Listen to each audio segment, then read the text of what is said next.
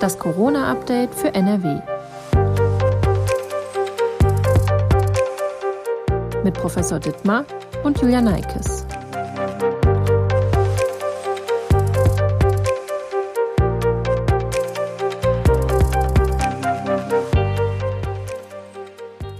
Hallo zusammen und herzlich willkommen zu einer weiteren Folge von Das Corona-Update für NRW.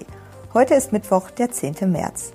Mein Name ist Julia Neikes und ich arbeite in der Videoabteilung der Funke Mediengruppe in Essen. Professor Ulf Dittmar, Leiter der Virologie am Uniklinikum in Essen, ist mein Gesprächspartner und beantwortet aktuelle Fragen rund um die Corona-Pandemie. Hallo, Herr Dittmar. Ja, hallo. Bevor wir starten, kommt an dieser Stelle wieder der Hinweis auf unseren Corona-Newsletter, den die Redaktion täglich verschickt. Und wenn Sie Interesse daran haben, finden Sie den Link dazu in der Folgenbeschreibung. Bevor ich mit dem Interview starte, noch mal eine Sache in eigener Sache quasi. Und zwar haben wir letzte Woche darüber gesprochen, dass die Blumenläden am 8. März hier in NRW wieder öffnen. Das war so nicht ganz korrekt. Ich habe mich da vertan. Die Blumenläden hatten schon vorher geöffnet. Allerdings durften sie nicht alles verkaufen. Also zum Beispiel keine Dekoartikel. Ich bitte das einmal zu entschuldigen. Das war an dieser Stelle nicht ganz korrekt. Es wird oft darüber gesprochen, dass es eine hohe Dunkelziffer gibt, was die Corona-Infektion in der Bevölkerung angeht. Dabei wäre es ja durchaus wichtig, zu wissen, wer möglicherweise schon infiziert war, um die Pandemie letztendlich dann doch noch besser einordnen zu können. Gibt es hier in NRW Untersuchungen, also zum Beispiel Antikörperstudien, die sich diesem Thema widmen und konnten dadurch schon interessante und relevante Erkenntnisse gewonnen werden? Ja, es gibt viele einzelne Antikörperstudien. Ähm, viele davon liefen so im letzten Jahr bis in, bis in den Herbst rein. Ähm, es gibt auch aktuelle, die laufen. Viele von den Daten liegen allerdings noch nicht vor. Ähm, wir können aber, glaube ich, anhand der wenigen Studien, die es jetzt schon gibt, und wir haben auch eine hier in Essen gemacht, äh, vor allen Dingen mit unseren Mitarbeitern des Uniklinikums, ähm, sagen, dass wir von den ähm, Infektionszahlen, die wir in Deutschland kumulativ, also alle zusammen haben, die 2,5 Millionen circa, dass wir in den Antikörperstudien sehen, dass wir auf jeden Fall ungefähr das Doppelte an Infektionen in Deutschland schon hatten. Ähm, also wahrscheinlich über fünf Millionen ungefähr. Ähm, das ist wohl die Zahl. Das heißt, die Dunkelziffer liegt nochmal ungefähr genauso hoch auf jeden Fall wie das, ähm, was wir an bekannten Infektionen letztendlich haben. Was sagt uns das dann letztendlich über die Pandemie? Kann uns diese Erkenntnis dann helfen? Ja, zu Anfang war das natürlich eine äh, starke Frage, wie weit ist das Virus überhaupt schon verbreitet? Also jetzt im letzten Jahr in der ersten Welle und da lag die Dunkelziffer auch noch deutlich höher. Da war sie wahrscheinlich ähm, die Infektionszahlen fünfmal so hoch, jedenfalls anhand von ähm, Daten von vielen Studien. Ähm, da wurde aber auch noch nicht so viel getestet und äh, das Testsystem war noch nicht so gut etabliert. Ähm, jetzt ist die Dunkelziffer gesunken. Ähm, aber es ist insofern schon wichtig, dass wir ja wissen, auch aus Studien, an denen wir beteiligt sind in China, dass äh, die Immunität eigentlich relativ lange anhält äh, bei Menschen, die Covid-19 durchgemacht haben, also viele Monate, ähm, wahrscheinlich eher im Jahrebereich. Ähm, und äh, dass wir damit wissen, dass ungefähr fünf Millionen Menschen in Deutschland wahrscheinlich schon immun sind das heißt nicht, dass sie sich gar nicht ein zweites Mal infizieren können, gerade mit den Varianten. Wir wissen von der brasilianischen Variante, dass sie durchaus zu Zweitinfektionen führen kann. Ähm, aber auch bei einer Zweitinfektion ähm, erkranken die Menschen äh, in der Regel nicht schlimm. Das ist ganz, ganz selten. In Brasilien gibt es nur ganz wenige Handvoll äh, Fälle, wo bei der Zweitinfektion jemand wirklich schwer erkrankt ist.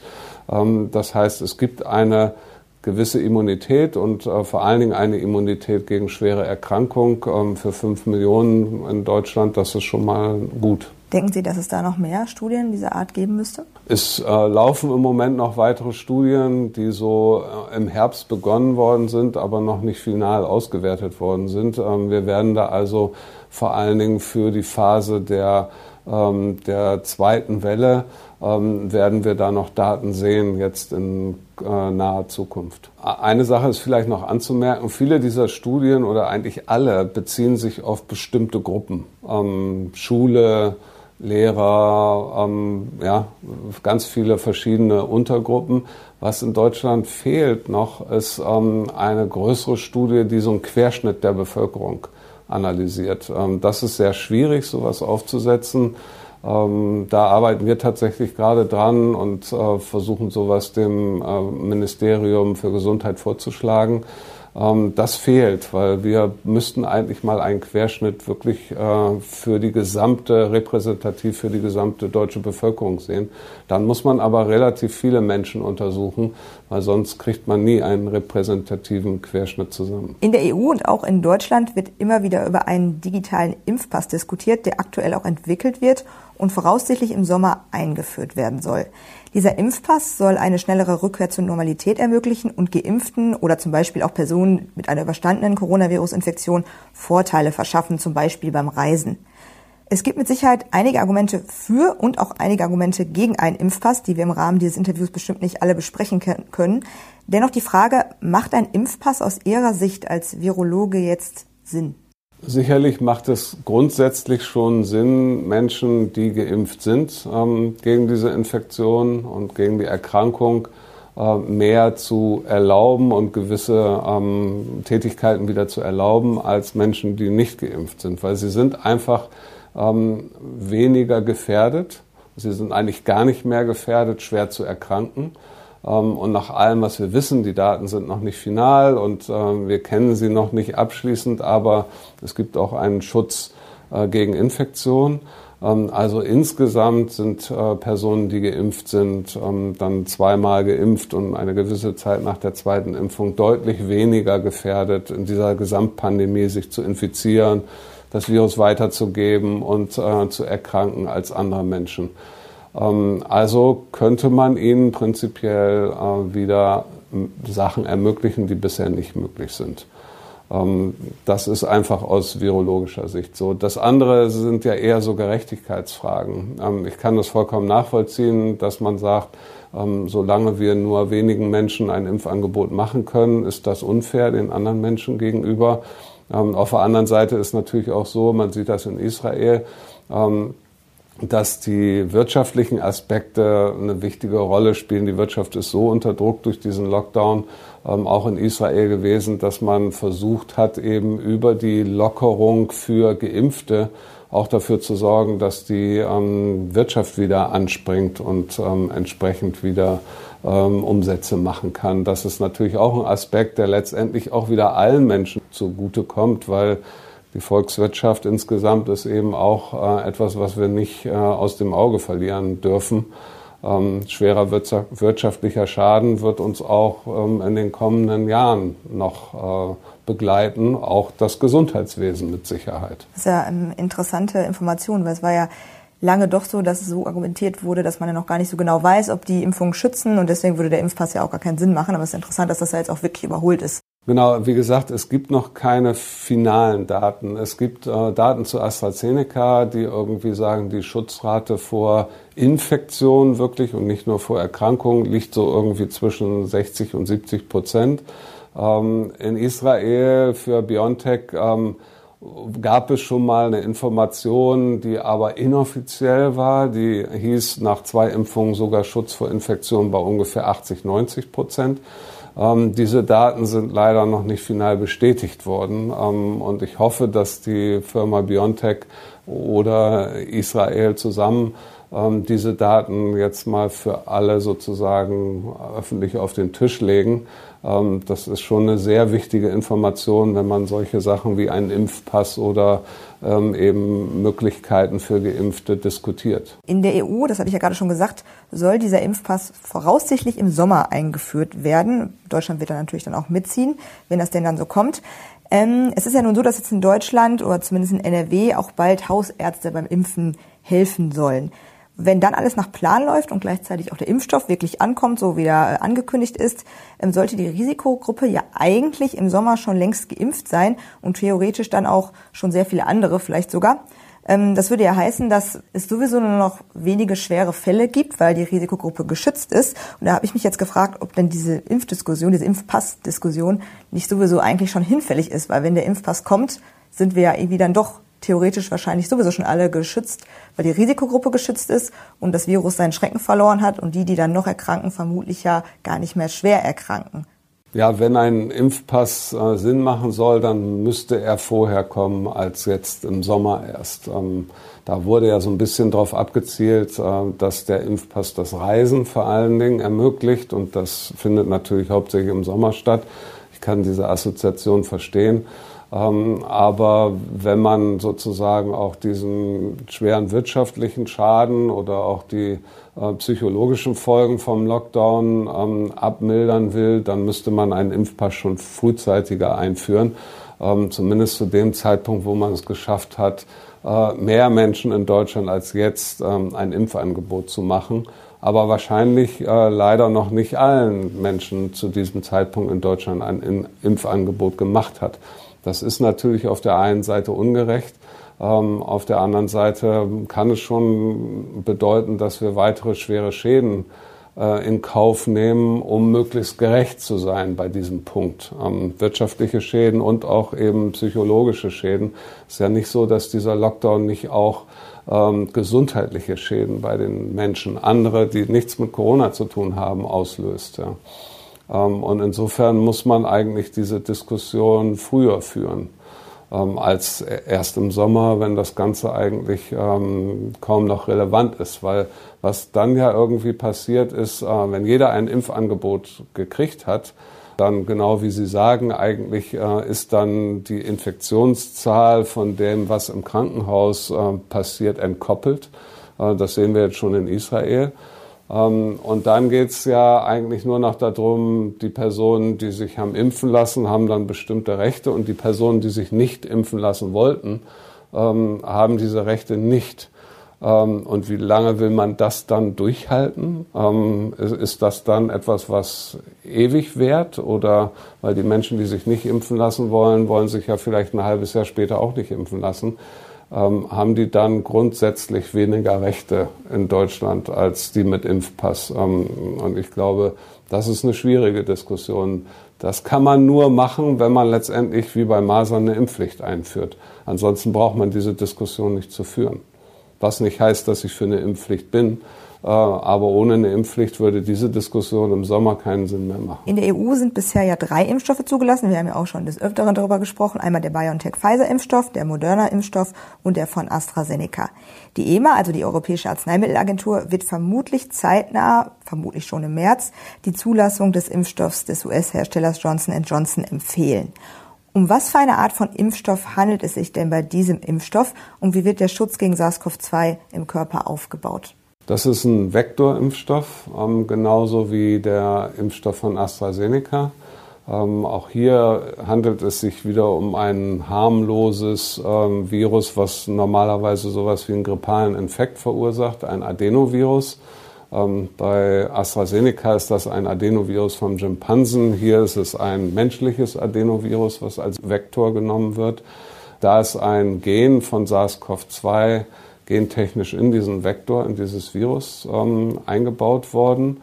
Ähm, und dieses äh, Gen führt dann dazu bei der Impfung, dass ähm, das Protein von SARS-CoV-2, nämlich das Hüllprotein, produziert wird im Körper. Das Immunsystem erkennt dieses Hüllprotein und macht eine Immunantwort, sogar eine sehr starke Immunantwort gegen das Hüllprotein. Und diese Immunantwort schützt letztendlich. Das ist das Prinzip äh, von diesem Impfstoff genauso wie bei AstraZeneca. Der große Unterschied ist, dass äh, bei Johnson Johnson nur eine Impfung erfolgen wird. Es ist ein Impfstoff, der nur einmal verimpft wird. Ähm, es gibt keinen sogenannten Booster, ähm, keine Zweitimpfung. Ähm, und das ist der große Unterschied jetzt äh, zu AstraZeneca. Wie hoch ist denn die angegebene Schutzrate bei diesem Impfstoff aufgrund der Daten, die wir jetzt gerade, oder auf Grundlage der Daten besser gesagt, die wir jetzt gerade vorliegen haben? Genau, die klinische Phase, Zulassungsphase ist mit 43.000 äh, äh, Probanden durchgeführt worden, also eine sehr große Studie, auch aller Altersgruppen.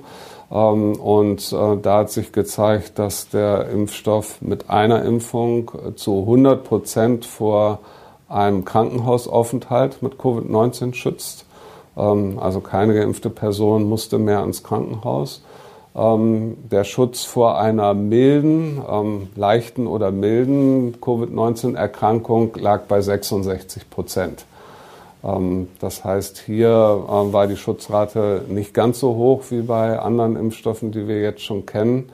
Ähm, aber die Schutzrate vor schwerer Covid-19-Erkrankung war genau wie bei den anderen Impfstoffen bei 100 Prozent. Befürchte ich schon die gleiche ähm, Diskussion wie bei dem AstraZeneca-Impfstoff. Ist das ein Impfstoff zweiter Klasse, der Johnson Johnson-Impfstoff? Das ist kein Impfstoff zweiter Klasse. Es geht ja vor allen Dingen darum, die schweren Covid-Verläufe zu verhindern und äh, zu erkranken, so dass man lebensbedrohlich äh, letztendlich erkrankt ist oder langwierige äh, Folgen von der Infektion hat. Ähm, diese beiden wichtigen Punkte scheinen ausgeschlossen zu sein nach der Impfung. Äh, und insofern ist das kein Impfstoff zweiter Klasse. Ähm, natürlich kann man jetzt sagen, ich möchte auch, dass ich komplett geschützt bin davor, äh, mich zu infizieren und eventuell zwei Tage zu husten und etwas Fieber zu haben, ähm, dann wirken die RNA-Impfstoffe mit zwei Impfungen tatsächlich besser. Ähm, das ist bei 96 Prozent und wir haben es hier ähm, einen Schutz von 66 Prozent. Aber ich glaube, das, was äh, den Riesenunterschied macht für diese Pandemie und für die Krankenhausbehandlung, sind die schweren Verläufe und die kann man sehr gut verhindern. Äh, mit diesem Impfstoff. Und es ist natürlich sehr praktisch auch für ärmere Länder. Ähm, dieser Impfstoff ist sehr günstig und er muss nur einmal gegeben werden. Das ist ein Riesenvorteil äh, für ähm, Länder, die sich äh, ein großes, teures Impfprogramm, wie wir das in Europa machen, eventuell nicht leisten können. Was wissen wir denn aktuell über die Wirksamkeit gegenüber den Mutanten, also gegenüber der englischen und der südafrikanischen und auch der brasilianischen Mutante? Ja, auch hier gibt es ähm, gute Nachrichten aus der klinischen Studie, weil die nämlich in ähm, mehreren Ländern durchgeführt worden ist. Ich glaube sechs oder sogar acht, ich weiß nicht ganz genau. Ähm, und in diesen Ländern ähm, zirkulierten verschiedene Viren, ähm, also verschiedene Mutanten und verschiedene Varianten von dem Virus. Und ähm, die Schutzrate, also zum Beispiel die 100% Schutz vor schwerer Covid-19 war in allen Ländern, ähm, die an dieser Studie teilgenommen haben, gleich.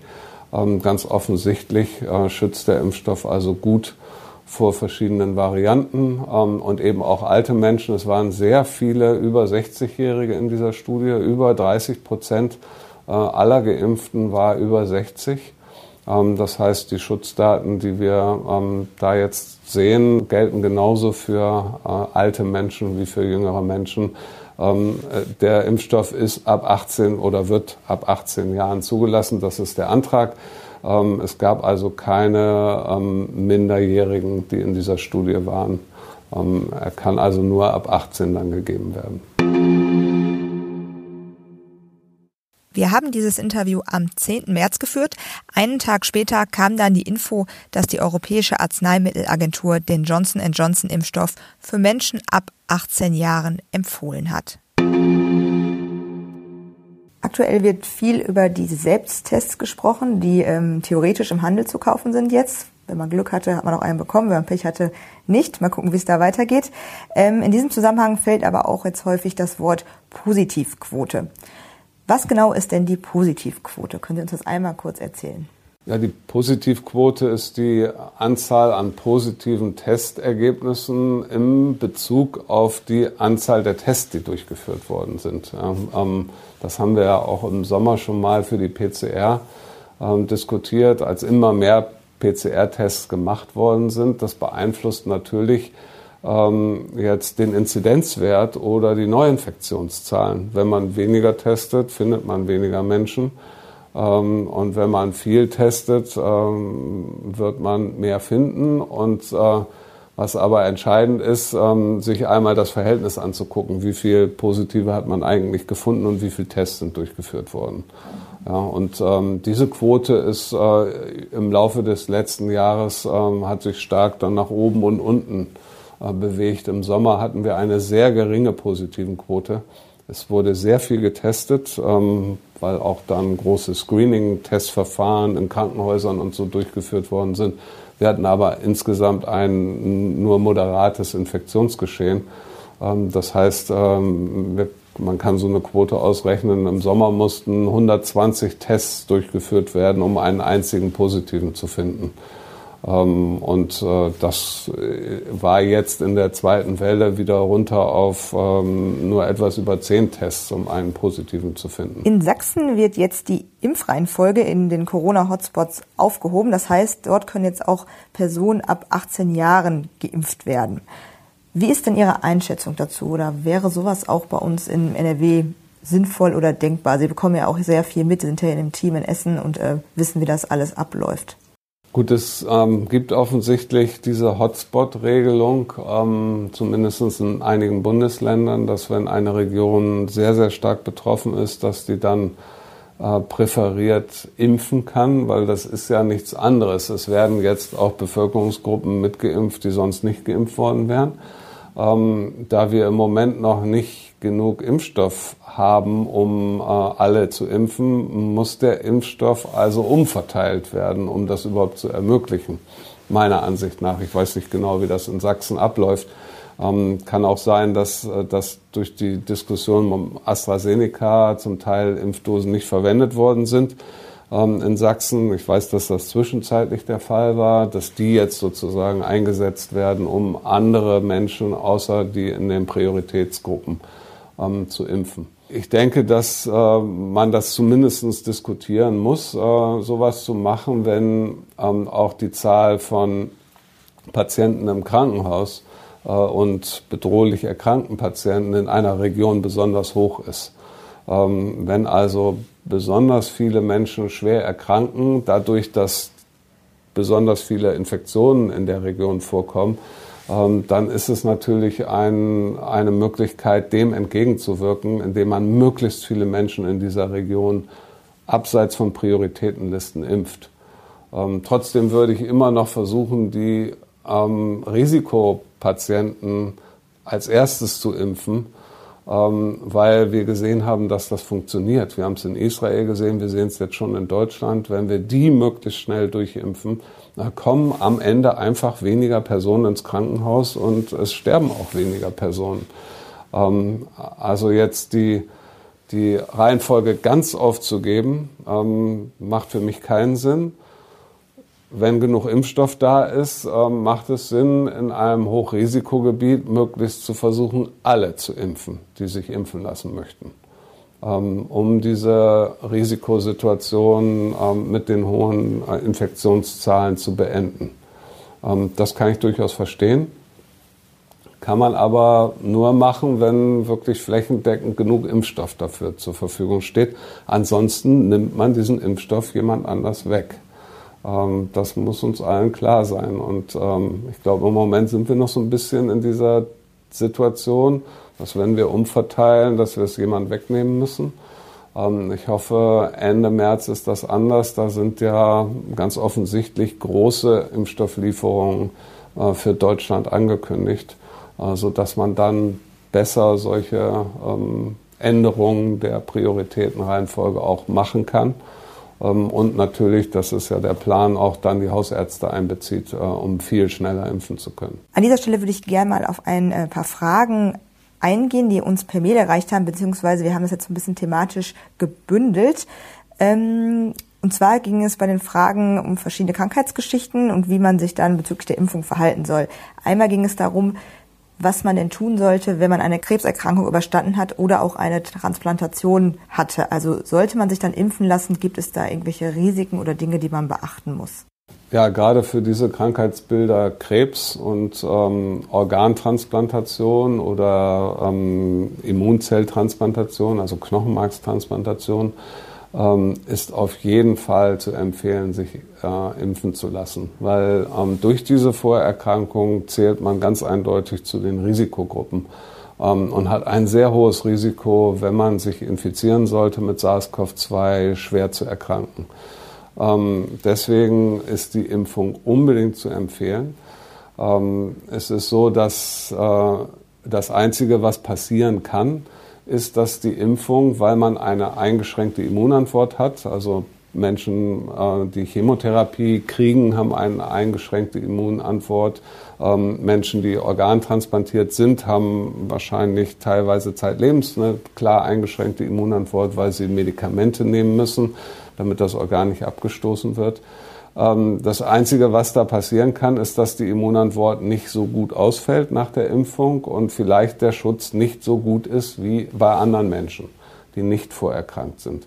Ähm, es gibt aber kein Risiko, weswegen man an dieser Stelle sich nicht impfen lassen sollte. Ich mache hier eine Einschränkung, weil die äh, von der Fachgesellschaft, äh, die für diese Patienten auch zuständig ist, gemacht wird, ähm, die Gesellschaft für Organtransplantation in Deutschland, ähm, sagt, dass äh, organtransplantierte Menschen in Deutschland nur mit einem RNA-Impfstoff geimpft werden sollen.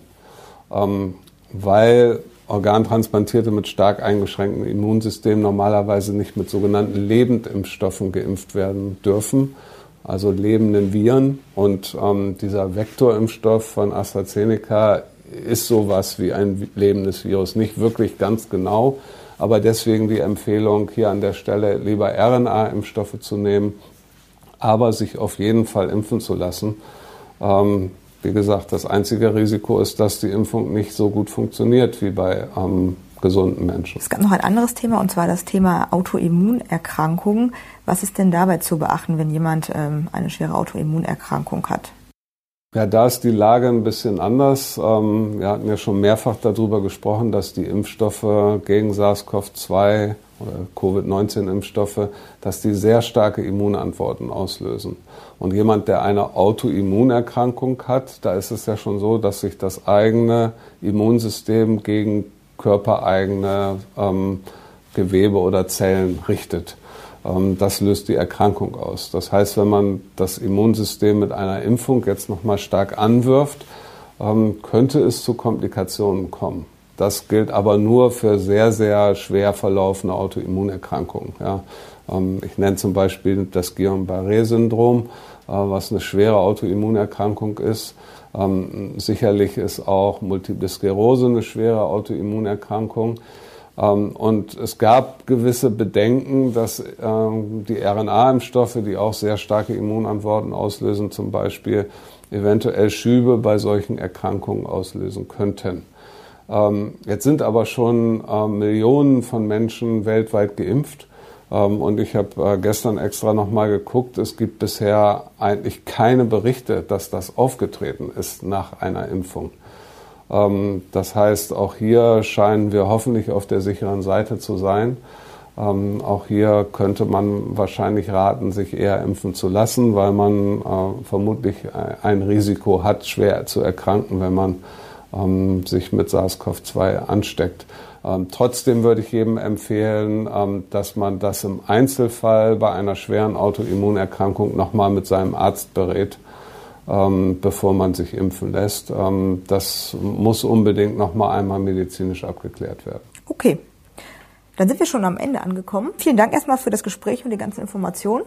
Ja, sehr gerne. Und an Sie, liebe Hörerinnen und Hörer, wenn Sie Fragen haben, schreiben Sie uns gerne nochmal eine Mail an coronafragen.funkemedien.de. Unsere nächste Podcast-Folge gibt es dann nächste Woche Freitag.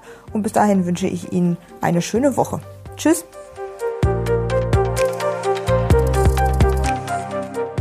Ein Podcast der WAZ, WP, NRZ und WR.